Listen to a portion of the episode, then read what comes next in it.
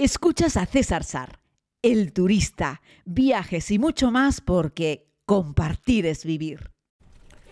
Muy buenos días a todos y a todas, querida comunidad. Es un placer compartir este podcast con ustedes nuevamente desde África. De hecho, tengo el gusto de poder compartir esto eh, metido en el jeep, en el jeep de safari, en la mitad del Serengeti. Hemos amanecido, eh, hemos iniciado esta actividad directamente con el amanecer, en el momento exacto en el que empezaba a salir el sol. Así es que estamos en nuestro segundo día de ruta aquí en el continente africano, en Tanzania. Ayer tuvimos la oportunidad de disfrutar de un día sensacional porque eh, salimos de la zona del lago y nos dirigimos hacia el Serengeti haciendo primero una parada en un poblado masai, en una villa masai, que bueno, siempre me parece muy interesante porque además tuve la oportunidad de, firmar, de filmar esa misma villa masai eh, durante la segunda temporada de la serie. Eh, y bueno, la verdad es que es una alegría porque son una gente muy característica, etnográficamente son muy interesantes, son delgados, altos, esbeltos, me atrevería a decir que son unas gentes muy guapas, sobre todo los masáis hombres me parece que son muy estilosos. ¿no? Los masái, que antiguamente eran una tribu de guerreros que siempre han vivido en esta zona del Serengeti, del Masai Mara, entre Tanzania y Kenia, aunque no entendían de pasaportes ni de fronteras, pues tuvieron que abandonar las tierras del Serengeti cuando este fue declarado Parque Nacional.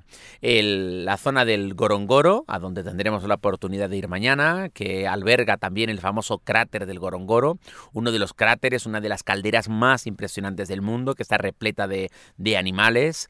Eh, es también tierra de los Masáis, aunque no les dejan vivir dentro del cráter, pero sí en la zona de la influencia. Por eso es una reserva, ¿no? Tanto el Serengeti Parque Nacional como el Gorongoro Gorongoro Reserva Natural, ambos son patrimonio de la humanidad. Así es que allí fuimos a dar con esta, con esta villa Masai, que no son muchos miembros, son 40, 50 personas, pero te reciben con unos bailes, con unos saltos, y la verdad es que es muy emocionante. Voy a ver si tengo la oportunidad de poder pasarles también algún audio para que puedan escuchar cómo los Masais dan la bienvenida, en este caso, a los turistas que vamos a hacer una visita y a compartir con ellos. Si no sabes de lo que te hablo, posiblemente puedas reconocer a los masáis porque son estas personas capaces de dar esos saltos que parece que tienen un resorte en las piernas y la verdad es que saltan de una manera importante, tienen, toman una altura considerable. La visita luego nos lleva al interior de la villa, donde vamos a poder ver las chozas, donde además vamos a observar cómo son capaces de hacer fuego con un palo eh, frotando eh, y bueno, y utilizan además, es una curiosidad, excremento de elefante para que prenda la llama, ¿no? Y luego pues nada, entras a las chozas, te hablan un poco de cómo es la vida, que en este caso eh, un masai puede tomar a más de una esposa, cada esposa vivirá en una choza con sus hijos y será el masai hombre el que se mueva de una choza a otra, pero como en todas las culturas en las que eh, la poligamia está aceptada, un hombre tiene que poder mantener a esas mujeres, tiene que poder pagarlas, ¿no? Hoy en día los masáis ya no son guerreros, son ganaderos, así es que por las carreteras, en estas llanuras infinitas de esta zona de Tanzania, lo que encontramos son multitud de masáis acompañando a su ganado. Los masáis adultos fundamentalmente se dedican a pastorear las vacas, pero vemos muchos niños que son los que llevan las ovejas, los corderos, también las cabras, ¿no? Así es que los masái hoy en día son precisamente eso, ganaderos, ¿no? Así es que en esa villa encontraremos también pues una corrala con un montón de animales y depende de la hora del día o de la estación del año encontraremos que está eh, llena de animales o más vacía porque están precisamente los animales pastoreando y están comiendo hierba, ¿no? Y bueno, pues hoy en día también reciben algunas de estas villas masai turistas y te venden si quieres también unas pulseras después de enseñarte un poco cómo viven y qué es lo que hacen y por supuesto, fíjense, no dejen nunca de observar los pies de un masai porque comprobarán que no suelen llevar unas zapatillas Adidas, Nike o cualquier otro calzado deportivo, los Masai utilizan un calzado hecho fundamentalmente de caucho. Generalmente son ruedas de moto recicladas que se han cortado al, tamaño del pie que tienen. Ahí no va por número, no llevas un 40 o un 42 o un 44. El Masai generalmente lo que hace es que pone el pie en el suelo sobre el caucho de rueda de moto y se procede el corte por un lado o por otro y ya está, ¿no? Aunque también es cierto que venden muchas de estas zapatillas de, hechas con caucho de rueda de moto, eh, más o menos con distintas tallas para que se las puedan probar. Algo que puedes ver también en los mercados Masai, que se celebra uno cada día en distintos lugares. Es el famoso mercado Masai de la semana, porque es uno cada día de la semana, pero cambian el lugar de ubicación. Así es que es una actividad que te recomiendo si vienes, que le preguntas a la gente del lugar dónde se hace un mercado Masai.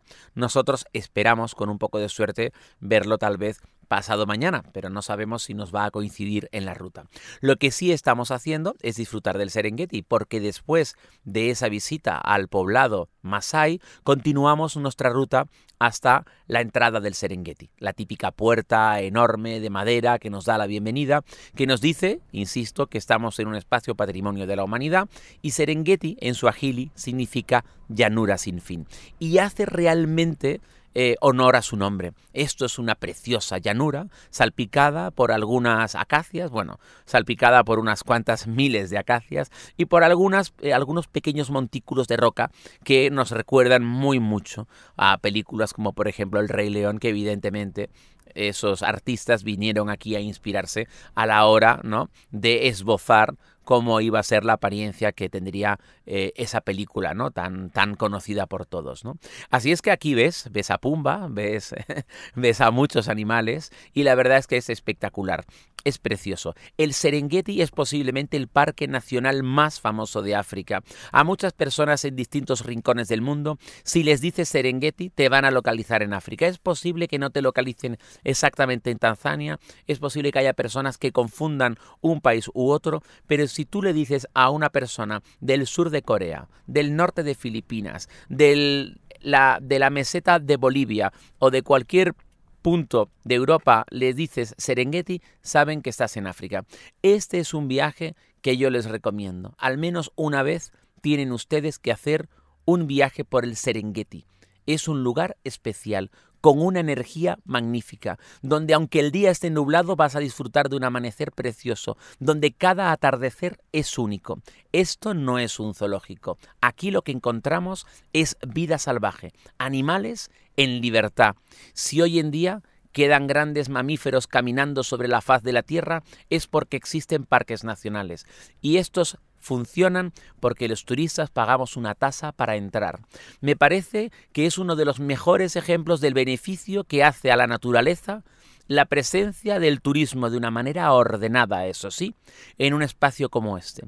Cuando digo ordenada me refiero a que después de pagar un ticket para entrar lo hacemos con un guía, hay unos caminos por los cuales puedes acceder, no puedes interactuar con los animales, no puedes llamar su atención, no puedes darles de comer, no puedes importunarlos. Lo único que puedes hacer es observarlos y disfrutarlos. Si me permiten el consejo, cuando el jeep se detenga junto, quién sabe, a una familia de leonas con unos cachorritos de leones, como nos ha ocurrido a nosotros hace un momento, lo mejor es permanecer en silencio para poder observar con tranquilidad y sobre todo para escuchar. Porque la naturaleza no solo hay que verla, sino también hay que escucharla.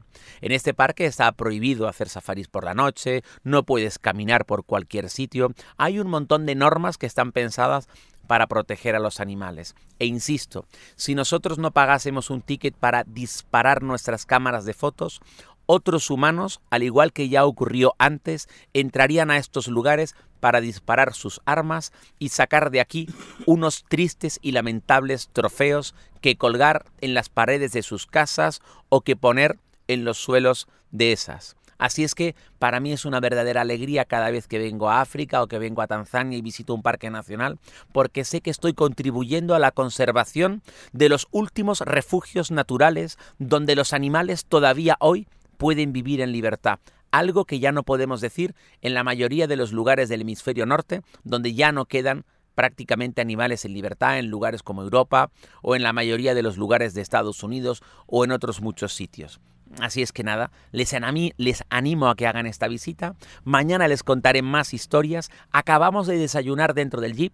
Estoy rodeado de los amigos de la comunidad con los que tengo la suerte de poder compartir este viaje. En esta ocasión solamente somos seis más Elías. Seguro que Elías, si ustedes han seguido la segunda temporada de la serie, lo conocerán porque es eh, el guía conductor de Tabía Safaris, con el que yo hice también la filmación de la segunda temporada de la serie. Bueno, se acaba de tener un jeep con otros turistas justo al lado de nosotros, por si han escuchado ese ruido, y Elías está hablando con ellos. Algo muy típico que ocurre en el Serengeti es que los guías llevan una emisora de radio y cuando ven algo, una familia de elefantes, se avisan por radio para que los otros jeeps puedan acercarse a la zona para disfrutar también de ese espectáculo natural. Así es que parece que todo funciona y el círculo es perfecto en este entorno en el que nos encontramos. Les mando un abrazo muy grande, disculpen la brevedad de este podcast en el día de hoy, pero tenemos que continuar nuestra ruta, porque cada minuto cuenta en un lugar como este, porque cada viajero que visita el Serengeti lo recuerda por siempre. Así es que cuando algo queda para tu memoria y cuando algo queda en tu retina durante mucho tiempo o durante toda tu vida, es porque realmente ha sido muy especial. Cuídense mucho y no se olviden que hoy es miércoles. Pasión por los miércoles, pasión por el Serengeti.